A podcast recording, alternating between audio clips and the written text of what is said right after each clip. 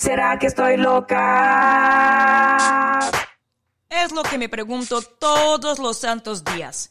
Es más, muchas veces al día.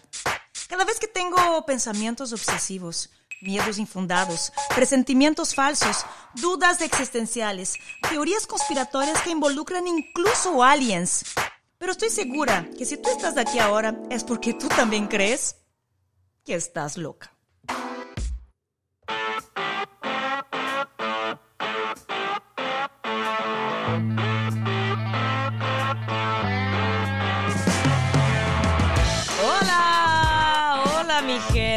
¿Cómo están? Los extrañé muchísimo. No sé por qué, porque he cumplido con mis obligaciones acá en este podcast. No he faltado ningún día a mi propio podcast. Pero no sé, ahora siento que pasó mucho tiempo. ¿Cómo están? Para quien no me conoce, yo soy Amanda Rossi. Para quien me conoce, también lo soy. Y este es el podcast de ¿Será que estoy loca? Y esta semana, mi gente, pues toca hablar sobre el machismo. El patriarcado es un juez que nos juzga por nacer. Y nuestro castigo es la violencia que no ves. El Qué triste que todavía tengamos que hablar de eso, ¿verdad? Una plática que empezó ya hace tantos años y que todavía estamos en pañales. Bueno, vamos a ser optimistas, ahí vamos, ahí vamos.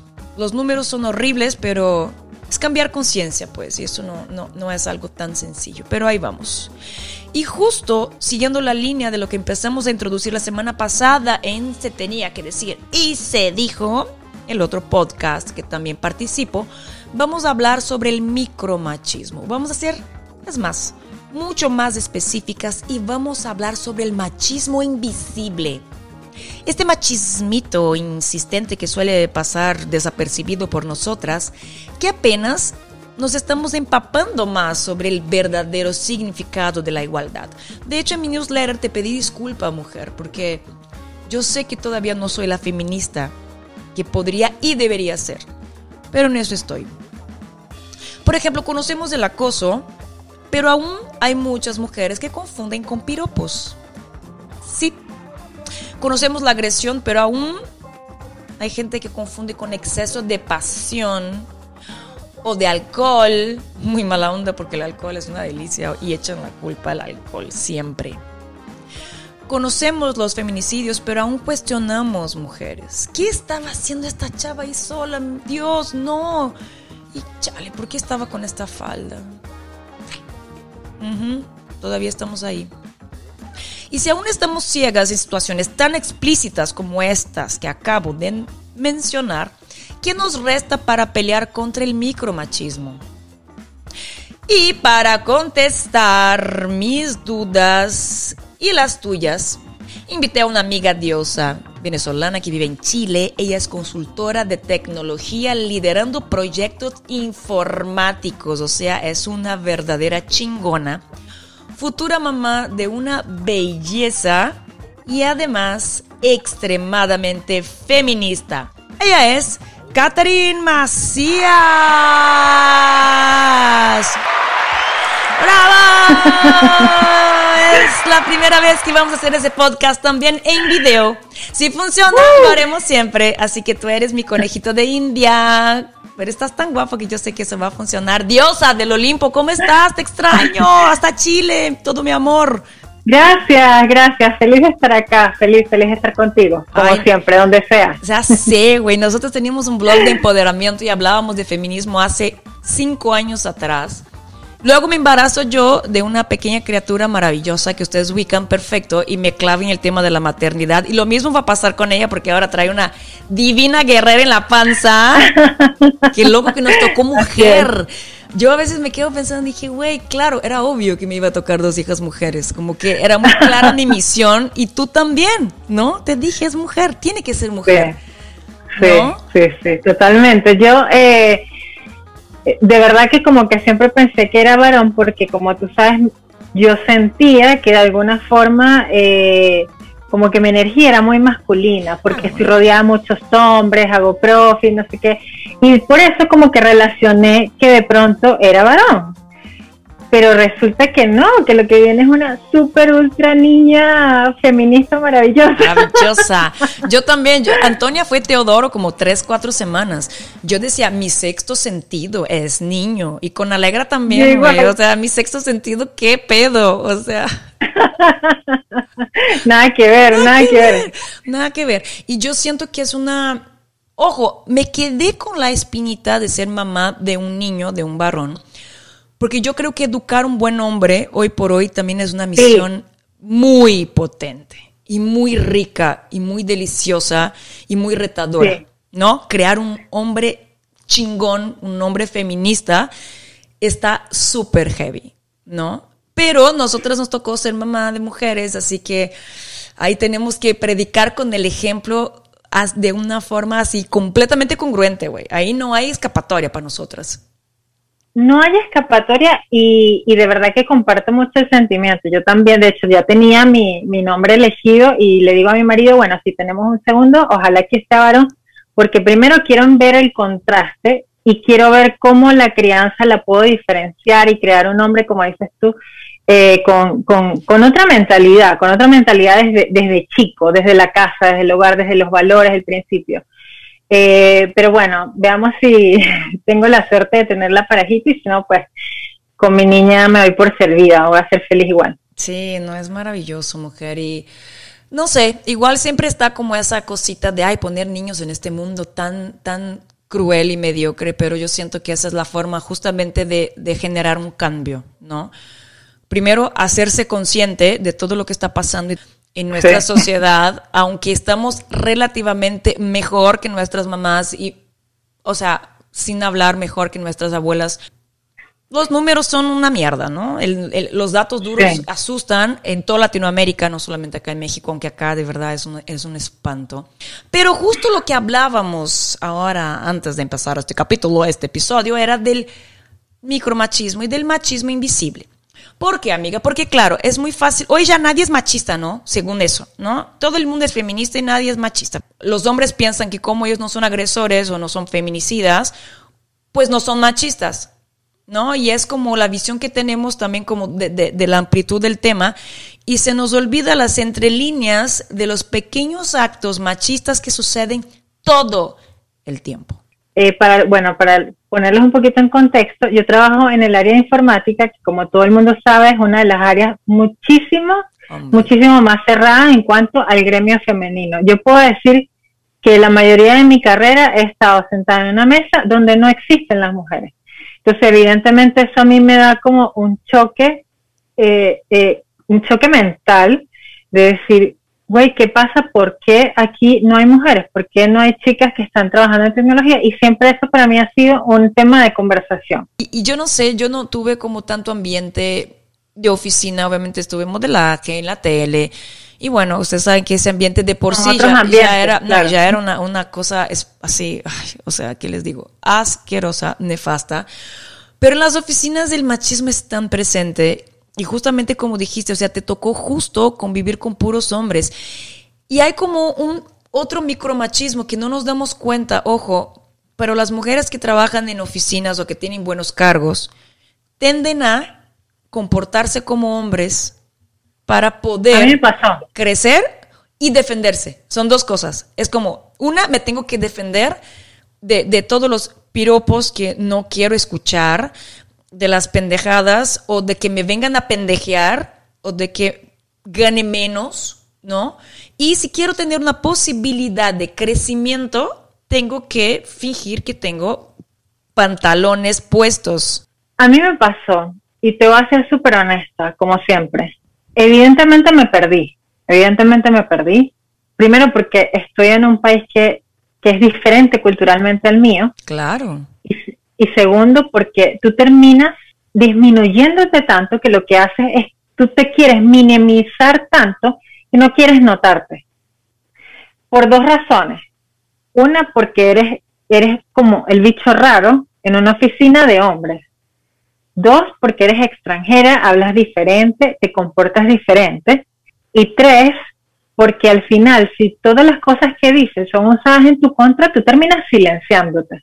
Entonces, llegó un momento que, que me di cuenta que estaba completamente deprimida, porque tenía ese conjunto de factores. Después de mucho trabajo interno, me di cuenta que al final lo que me estaba ocurriendo era porque yo me estaba suprimiendo, estaba suprimiendo mi personalidad, mi forma de ser, lo que me hace brillar, ¿me entiendes? Lo que me hace diferente. Y es lo que justamente al final es lo que te lleva a ser quien eres, ¿no? Como profesional, como persona, enorgullecerte de quién eres.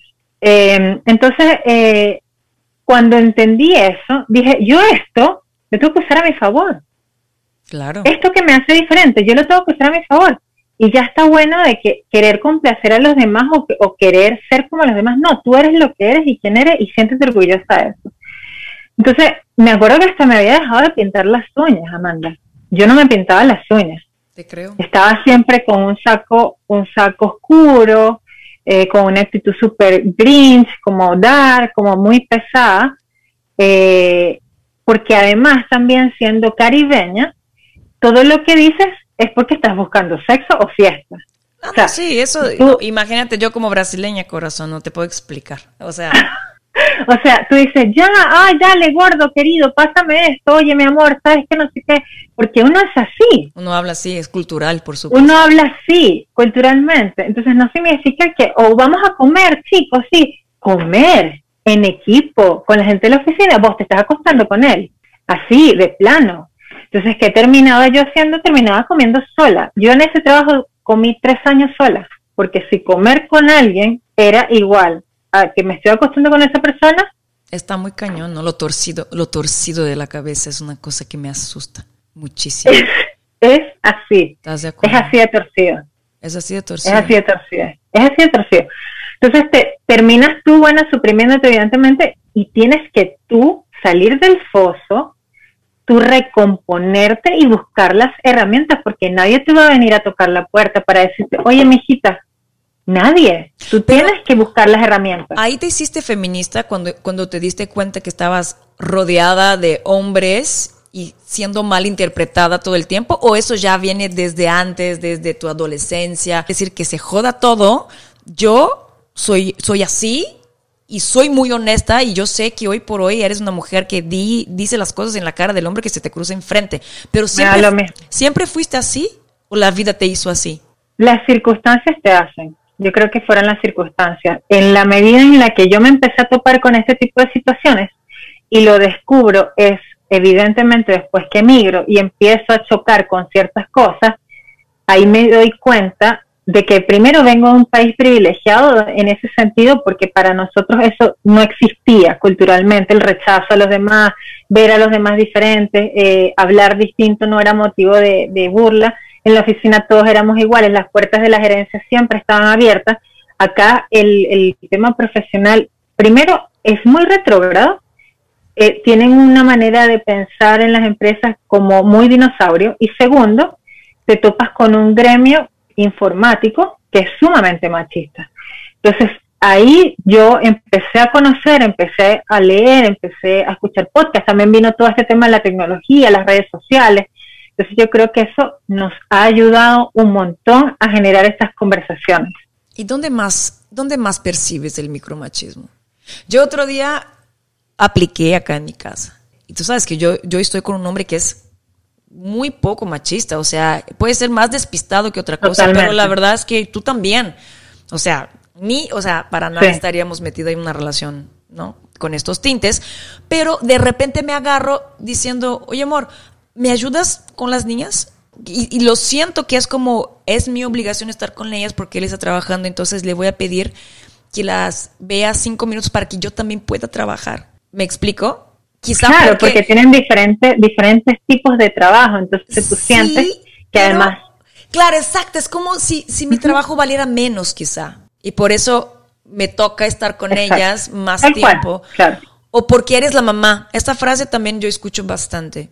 ¿No? Y no que no cree la diferencia de los roles eh, en la paternidad. Yo creo que cada uno aporta diferentes cosas y eso es lo lindo porque se complementa.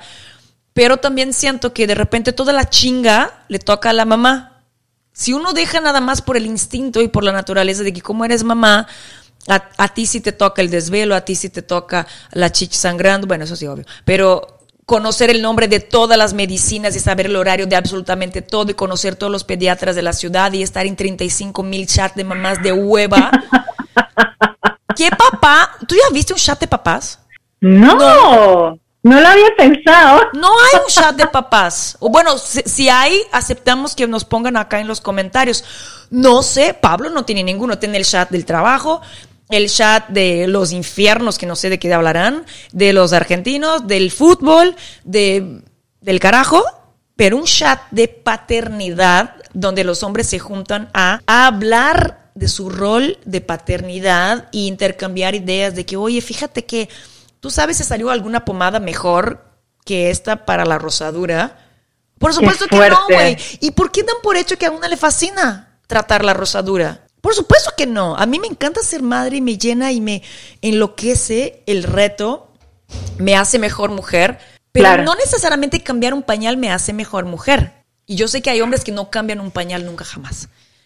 Entonces, son esas cosas de que, oh, por ejemplo, a mí me toca y no te- no- ojalá no te toque, o quizás sí, porque seguramente tu marido será un gran papá, pero la gente va a decir, ay, te ganaste en la lotería. Es un gran papá. Es como, ¡es su hijo! Es Eso tu es. responsabilidad, o sea, es tu responsabilidad. ¿No? Es su responsabilidad total, total. Y por lo menos nosotros ahora que estamos, eh, afortunadamente, como dices tú, bueno, si no, no estaríamos en pareja, eh, no estaríamos tan simple como, como eso. Pero yo una de las cosas que estamos haciendo para organizar la habitación de la bebé ahora, entonces, ok, mi amor, la cama te da para levantarte en la madrugada, sí, ok, entonces pongamos la, el, el cambiador acá, y que tú tengas una luz de tu lado y que yo tenga una luz de mi lado y que todo sea equilibrado. Y así lo estamos haciendo, porque no es mi responsabilidad levantarme todas las madrugadas tampoco. Y eso ya es una, es una cuestión que para nosotros es tácita, para los dos. Ahora, si yo quiero amamantar exclusivamente y todo lo demás, eso ya es otro tema que es otra discusión. Totalmente. Y es, Pero, es pero no necesariamente me, me tengo que levantar yo. No sabes, hasta la fecha, por ejemplo, acá en la casa Pablo se para por la bebé y me la trae. Y yo le doy pecho acostada, así no me despierto tanto, ¿sabes? Y, y siempre hay como esta complicidad. La verdad que las noches acá en la casa son parejas.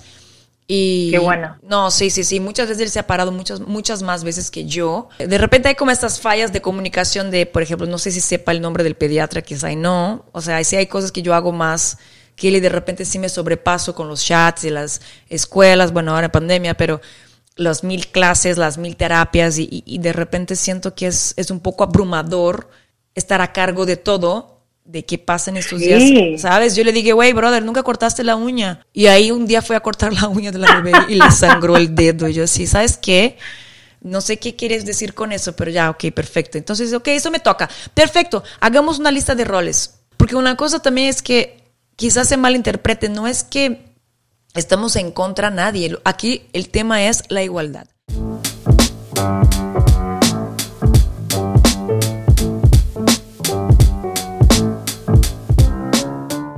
El tema es, yo quiero sentirme tan cómoda ¿Como tú? como, Quiero lo mismo. como él. Eso es lo que yo quiero. Quiero lo mismo. Lo mismísimo. Exacto. No quiero, no quiero más. No quiero dormir más, no quiero comer mejor, no quiero eh, echar más flojera. No, no quiero nada, quiero lo mismo. Quiero el mismo salario. Quiero los mismos derechos. ¿Me explico? O sea, quiero caminar en la calle y que nadie me grite nada porque nadie le grita nada a él. ¿Sabes? Es eso lo que yo quiero. Quiero que no piensen que yo estoy queriendo algo porque usé una minifalda o porque, me, Exacto. o porque me pinté la uña, como dijiste tú. No, porque Exacto. nadie, nadie, nadie cuestiona el comportamiento. O sea, o si sí, es para bien, ¿no? Es el coquetón, el bajá, el, el todas mías. O sea, nosotras somos las putas, güey, hasta la fecha. No, es como, eh, ay, pero ¿por qué, ¿por qué esta mujer se metió ahí? ¿O por qué estaba vestida así? ¿O por qué estaba bailando eso? ¿No? Porque a todo, porque todo, todo es cuestionable sobre lo que hacemos nosotras, Amanda. Cabrón. Absolutamente todo. Está muy cabrón. Y sabes qué es lo peor, es que además somos nosotras mismas nuestras verdugas, tanto con nosotras mismas como con las demás, que esto es lo más triste del caso. Ya Porque sé, sí, es súper Si, triste. si eso no ocurriera y si hubiera realmente una conciencia colectiva en ese sentido, dejaríamos de torturarnos tanto. Sí, pero yo, yo, yo sé que es ignorancia todavía, porque es como yo, yo te comentaba, yo vengo de un hogar machista, aunque soy hija de un hombre divino. Mi papá, mi papá es cero agresor, mi papá es un pan. Es un pan, es una delicia de ser humano. Pero mi papá jamás en la vida lavó un traste para facilitar la vida de mi mamá, que también trabajaba, que también inyectaba dinero.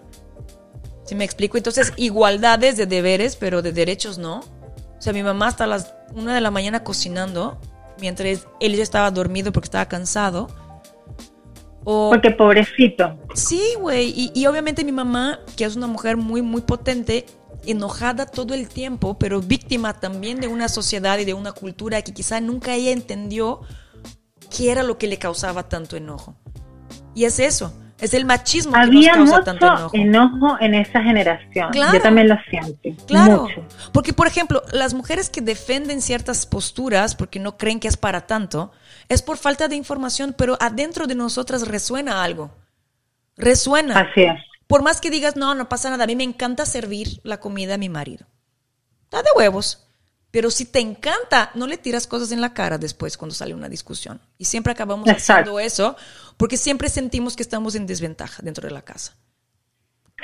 Siempre, siempre. Y siento que hay mucha rabia y que ni siquiera tienes claro el por qué o las razones de por qué tienes esa rabia adentro. Pero yo creo que hay mucha falta de conocimiento y para mí es muy importante la forma.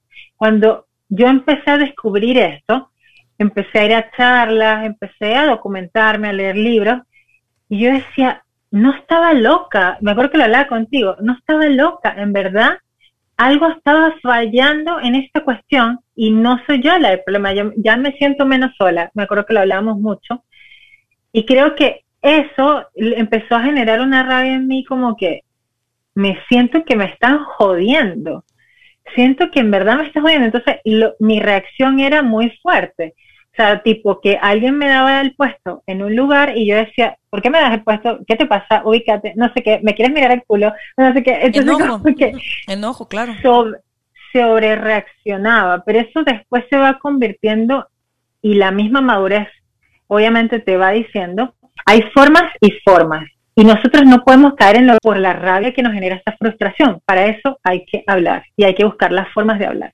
Es que sí, es que también es un proceso de, de que quizá es difícil encontrar un gris ahora, porque hay mucho enojo, ¿no? Entonces quizá ahorita estamos yendo al otro extremo para que ya quizá en la, en la generación de nuestras hijas ya todo esté como mucho más ameno, mucho más hablado, mucho más discutido, estos datos duros, espantosos hayan bajado, que ya hayan como, como penitencias mucho más severas cuando se trata de cualquier crimen contra la mujer.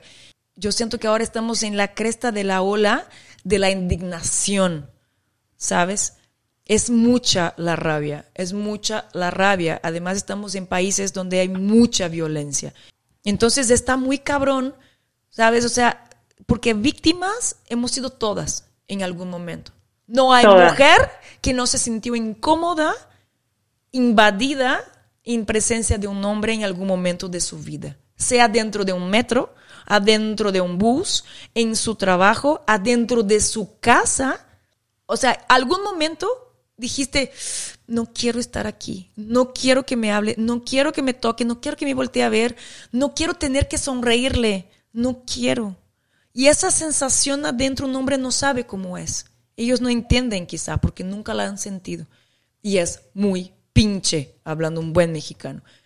Es horrible sentirte tan poca cosa solo por el hecho de ser mujer. Es que es eso. Es porque crees que tienes el derecho de invadir mi espacio, de verme con esta cara si yo no te estoy dando pie. No es un coqueteo, no es un juego de dos. Yo estoy aquí en el metro, me explico. ¿Cómo se te claro. ocurre? ¿Cómo se te ocurre tocarme? O sea, yo hoy lo pienso y me da ganas de ir a un metro y escupirle a la gente. No voy porque es pandemia, pero yo también yo llegué a este punto de, de mucha rabia. de mucha rabia, de, de andar con el spray de pimienta buscando a un acosador. Ojalá me digan algo hoy. Hoy sí, Sí. dejo a sí. ciego a uno, ¿me explico? Sí, sí, sí, sí, también me ha pasado, como que llegas a un momento en el que, es que evidentemente te cansas y que la paciencia ya no te da para más y que el primero que se te atraviese le vas a dar una patada en el trasero y punto. O sea, y hay situaciones que en verdad te sobrepasan. En estos días estaba pensando, eh, una de las razones por las cuales yo me cambié a este último trabajo fue porque había un tipo que tenía como 60 años que trabajaba conmigo, bueno, un poco menos, cincuentón, que era súper baboso conmigo y yo ya no encontraba la forma de zafarle sus comentarios babosos conmigo. O sea, yo ya había usado la política, fui sutil, traté de ser amena, traté de decírselo, hablé con mi jefa, o sea, hice todo y al final no pasó nada porque era tan sutil los comentarios que me decía como, por ejemplo, qué bonito te queda esa camisa. Ay, pero qué lindo se te ve ese pantalón. Ay, ¿y qué, te, y, qué, ¿y qué vas a comer hoy? Es que tú siempre te cuidas, por eso es que tienes tan bonita figura. Eran ese supuesto Este micromachismo, eh, claro, el caballo, claro, el piropo. el piropo, la caballerosidad disfrazada, ¿quién, ¿quién te dio pie para que cada vez que me veas me hagas un comentario referente a mi ropa? ¿Por qué si estamos en una oficina? ¿Por qué yo todos los días me tengo que sentir incómoda cuando entro a la oficina en la que tengo que ir todos los pinches días? O sea, ¿Me entiendes? O sea, al final yo dije, yo no voy a poder con esto. Está O sea, es que no me la tengo que bancar más. Sí, y, esta y es fue como una de las grandes razones por las cuales me fui. es como, ¿qué haces, no? Porque hasta la denuncia queda como en el aire, como porque la gente te ve con cara de, ay, no es para tanto. Evidentemente, porque entras en ese limbo en el que no es directo y tampoco es lo suficientemente eh, ni agresivo ni violento como para que mucha gente lo tome a mal. Y evidentemente yo tampoco era como que lo podía agarrar y sentarle un día y decirle cuatro cosas, porque tampoco, yo traté de decírselo Es que- sutilmente. Es que ahí está el, el hilo tan delgado. Ese- este, es el, este es el problema. Y a veces, muchas veces, millones de veces, como esos casos que de repente salen las mujeres después de muchos años y dicen, ay, ¿por qué tardó tanto? No falta, ¿no? Además el, el, el, el maldito. Pero ¿por qué solo, solo ahora lo está diciendo? Sí. ¿Qué, qué, qué- por qué, qué oportunista? Porque es muy, es muy rara la situación. Porque nos enseñan que la Porque está violación jugando con tu psique. todo el tiempo. Porque la violación es el violador que en la calle te secuestra y te viola. Bueno, eso es una violación, nada más. Hay miles de situaciones que sí son consideradas una violación. Y apenas ahora nos estamos dando cuenta. Sí, sí, qué impresionante. O sea, si yo estoy incómoda y no quiero estar ahí y no encuentro la forma de, de, de salir de ahí, porque además, tristemente, nuestra generación todavía está muy educada a callar y decir, no es para tanto, no es para tanto. No, te está, te, te está levantando el ego, te estás haciendo un, un elogio, ¿no? Y al rato ese señor te toca y tú no sabes si te está tocando de verdad o si estás loca. Nos ha pasado a todos, ¿me, está- me estará tocando en serio? ¿O estoy loca? ¿Armo un escándalo? ¿O mejor me cago y, y- y voy a fingir que soy una planta? Porque capaz hago un escándalo y todo, todo el mundo va a decir que estoy loca, porque nada más como que quería ver la etiqueta de mi pantalón. Entonces todo el tiempo están, jugando con nosotras, ¿no? ¿De qué tanto le creo? Mm, pero Todo ¿será? el tiempo. Todo el tiempo, güey. Todo el tiempo. Fíjate algo que me pasó, que, que, que bueno, me pasó el 2019 más o menos. Eh, te- tenía, bueno, tenía que viajar por temas profesionales y en, en esos viajes iba con parte de mi equipo de trabajo. Y entre esos mi jefe. Y yo decía, ¿qué pasa si este tipo aquí intenta sobrepasarme?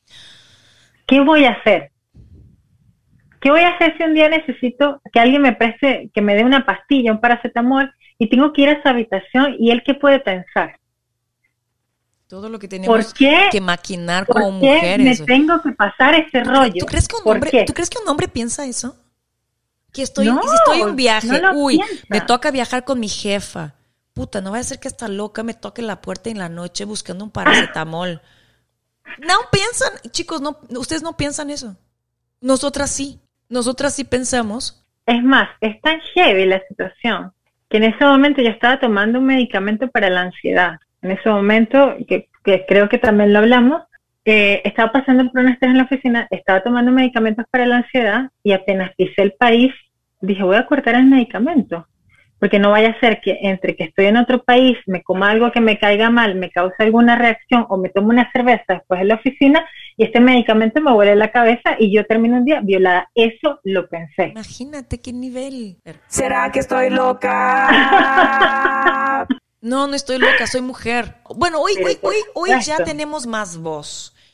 Y hay como mucho cuidado, ¿no? Con todo eso, porque una va Sí, al- Twitter sí. y, y- y escracha y se acabó la empresa, ¿no? Y hoy por hoy estamos respaldadas, gracias a Dios, por las redes sociales, que es muy fácil empezar un escándalo cuando algo así sucede. Pero hasta hace cinco años atrás, te lo garantizo, güey. O sea, llegaba, yo, yo siempre gané menos que mis compañeros de trabajo. Eso te Y era normal, sí, obvio. Bueno, y el modelaje no sé, fíjate, nunca me enteré, quizás no. Quizás sea de las pocas carreras que las mujeres ganan muy bien. Pe- Seguramente. seguramente, pero en televisión, siempre, siempre gané menos. Y no cuestionaba. Tampoco me parecía como tan descabellado, fíjense. Era como, ah, quizá más años de trayectoria o qué sé yo. Anda a hacerle eso a Jennifer Aniston ahora. No, bueno. O sea. No, y tampoco a mí. Digo, yo no sé si volvería algún día a trabajar en la televisión, hasta porque la televisión ha muerto. Pero no, no volvería yo jamás a estar ahí. Entonces también agradezco a, a todo lo que está sucediendo, porque te digo, yo me estoy transformando apenas en una gran feminista. Me falta un camino muy largo. Yo veo las chavas veinteañeras muchísimo más empapadas, muchísimo más activistas, muchísimo más conocedoras de todo, de todo lo que podemos hacer al respecto. Una que está más ruca, ¿no? Más vieja, apenas está como empezando a, a- a moldear a todo eso. Y es, y son no, no es justificar, pero son conexiones neuronales. O sea, así, así me educaron. No, yo de chiquita, no sé, estaba en el, en el pueblo y venía un chamaco y me pasaba la mano en las nalgas y, y yo iba a llorar sola a mi cuarto, ¿sabes? Claro. Ah, no, una vez me acuerdo, una vez yo estaba tan ya sacada de onda, me había pasado como dos, tres veces, no sé. Y un Sí, día, un sí, sí, día porque a sí. ellos se les permite todo. Claro, es como, ay, sí, ay, chamaco, ¿no? Es como, ay. Sí, sí, sí. Cosas de chicos. Y un día sí le agarré la mano a uno, alcancé, como que le agarré, estaba él en la bicicleta, güey. Le agarré, justo cuando me iban a ligar, logré agarrarlo y se me cae el hombre de la bicicleta. Bueno, era un, chi- un chavo. Y me dio tanto miedo de mi reacción o que me viniera a, a- a golpear o algo que me acuerdo Claro. que salí corriendo. Llegué a mi casa y no me sentí orgullosa. Dije, "Ah, ¿por qué lo hice? O sea, imagínate. ¿Qué hice? Claro, Claro, porque es más el miedo. Miedo. Miedo a que correr detrás mío miedo. con una piedra, me explico. Está muy cañón. En vez de decirle pinche puta va", y seguirle ahí a hacer un escándalo en la mitad de la calle y haber educado a este cabrón que quizá hoy por hoy está traicionando a su mujer y es un hijo de puta. No, no sé. quizá y no. Quizá y no. Quizá aprendió algo en la vida. Hay que dar chances también a la gente. Pero me fui a la casa creyendo que había sido una pésima decisión haber reaccionado. Pero estoy diciendo esto en los noventas, ¿no? Principios de los noventas. Hoy por hoy yo creo que ya podemos eh, alzar la voz, una, siempre, siempre. Ya hay como una red de apoyo muy grande entre nosotras mismas. Y si no tienes tu red de apoyo cercana física en las redes sociales, siempre vas a encontrar una mujer que, que va a decir, chócala hermana, aquí estoy, que necesitas, que hago, que denuncie, que, que... Y tenemos que usar estas herramientas, ¿no? Y abrir, los, Así o- es. y abrir los ojitos a los micromachismos. Mira, vamos a abrir los ojitos. Esa- esas son las, son las pequeñas cosas que normalizamos y que las tenemos tan asumidas que pensamos que está bien. Pensamos que está bien Güey, que, un montón que- de mujeres que te lo pasen vio. a llevar. Un montón de mujeres escribieron abajo de eso, de qué bueno que te cela. ¿Qué? Así de, con permiso. Ya quisiera yo, No ya quisiera yo que mi marido me cuidara así. Te Ay, lo no, juro por mis verdad. criaturas. Que nosotras así con el ojo cuadrado leyendo los comentarios, güey. Y yo no soy de echar hate, no, no, nunca escribo nada. Cerré la computadora y dije, este mundo sí que todavía está en pañales, cabrón. No puede ser, de verdad, Sí. que en vez de una amiga date cuenta, ella no se da cuenta. Porque es tan normal, está tan normalizado que ella no se da cuenta. Está bien, para eso estamos nosotras. para decirle que, güey, aguas, porque eso no está, no, no, no está bien, no es la forma. Despierta, despierta, eso no está bien. Pero está normalizado, amiga. ¿Qué te digo? ¿Qué vamos a hacer al hay- respecto? hay muchas cosas que están normalizadas y creo que por eso es súper, súper bueno estar rodeado de mujeres que en verdad tienen otra visión y, y, y, y, sabes, están como mucho más adelantadas que nosotras, obviamente. Como dices tú, rodearte de gente joven, rodearte, entrar a comunidades que están mucho... Toma lo bueno, de pronto en esa comunidad va a haber cosas que a ti no te gustan o con las que tú no te identificas, hay muchas cosas con las que yo no me identifico, pero yo simplemente tomo lo bueno de eso y me lo llevo. Así es simple. No te tienes que casar con nadie, ni te quieres, ni te tienes que, que casar con ninguna corriente, porque hay muchas corrientes del feminismo, muchas. Sí, tal cual. Y el chiste, el chiste es siempre cuando no sepas muy bien qué es lo que sientes en relación a algo relacionado al feminismo, porque sé que hay muchas cosas todavía que nos hacen mucho ruido. Piensa que es por la igualdad. No odiamos a los hombres, no queremos violencia. Hay extremistas como hay extremistas en todos los movimientos del mundo y, y las entiendo y las abrazo porque está muy duro todo eso. Pero aquí el chiste siempre, el planteo es la igualdad. No es la supremacía, es la igualdad. Entonces, Exactamente. solo checa si, yo puse creo que eso en, en el newsletter, si tú estás en una situación, situación incómoda, hazte esta, esta pregunta, si yo fuera un hombre, ¿estaría incómodo aquí? Si la, Exacto. si la respuesta es no, abre el ojo. Exacto, yo pienso igual. En el, mom- en el momento en el que tú te pongas en los zapatos de un hombre y sientas y pienses que a él no le ocurriría eso, ya estás en desventaja. Exacto, es machismo, punto. Así de simple. Puede ser en la menor de las situaciones o en la más grande de las situaciones. Si por ser hombre Otra- no le tocara, es machismo. Dime, dime. Otra cosa que también eh, cuando, cuando te hagan una pregunta incómoda o sientas que te están pasando por encima o te están haciendo, se están metiendo en tu vida privada, pregúntate y pregúntale a la persona, ¿esto me lo dirías si yo fuera hombre? Tal cual, tal cual. ¿Me preguntarías cuántos hijos tengo si fuera hombre? Nunca les preguntan. O sea, no le preguntan a un, a un hombre este, nada que tenga que ver con hijos, ni forma de crianza. No platican de eso, ¿sabes? Es muy extraño que hoy por hoy todavía siga esta, este mundo de diferencia entre nosotros. Pero ahí vamos, mujer. Por eso vamos a seguir dándole y dándole y dándole con este contenido. Nos van a ver hasta en la sopa. Hasta que de verdad, mira, siempre digo, si una mujer logra pensar diferente después de oírnos, me doy por satisfecha. Me doy por Totalmente, satisfecha. Porque totalmente. yo hace 10 años tampoco pensaba como pienso hoy y estoy segura que a los 50 voy a estar en otro lugar. Es no dejar de avanzar. No, no importa dónde estás hoy, mujer, no dejes de avanzar. No dejes de avanzar. Ah, pero es que yo todavía no sé si estoy cómoda con eso. No importa. Síguele. Cuestiónate. Infórmate. Escucha. Entiende de qué se trata. No, no, no, no cierre los ojos nada más. Sé curiosita. Entiende lo que está pasando. Entiende de lo que se está hablando. Y te va a hacer sentido porque tiene todo el sentido del mundo. Lo tiene. Y cuestiónalo todo también. Siempre, todo. siempre, siempre no, no, no te quedes con el status quo. Esto ha sido así siempre y toda la vida ha estado así y esto no va a cambiar. De donde alguien te diga que algo no va a cambiar, huye, Please. huye, porque las cosas cambian todos los días y Todo nos cambia. corresponde a nosotros esa responsabilidad. Tal si las cosas no cambian, entonces haz tú que cambie, que fue lo que yo hice en la oficina donde estaba. Ah, tú 100%. tienes 10 años haciendo esto, bueno, esto tienes que cambiar, hermana, porque esto está mal. 100%, 100%. Mujer, ay, te quiero, qué gusto hablar un poquito de como los viejos tiempos. Te quiero, te quiero, te adoro. Gracias por tu Yo tiempo. también te amo, te quiero. Gracias por tu forma de pensar y gracias por todo lo que aportas en este mundo y gracias a todo lo que vas a aportar a esta chiquita violenta que va a llegar Amén. ahí rompiendo todo porque va a ser una así, mira, de las powers. Y te Qué quiero. bueno. Y vamos a Amén. seguir hablando sobre esto en otros lugares. Te voy a invitar siempre. Ok. Eres mi favorita para hablar de eso. Estamos, como- estamos en el mismo lugar. Te amo. Y gracias a todos Te ustedes. Quedó video. Quedó video. ¿Será que estoy loca? Gracias a todos. Besos. Bye. ¿Será que estoy loca?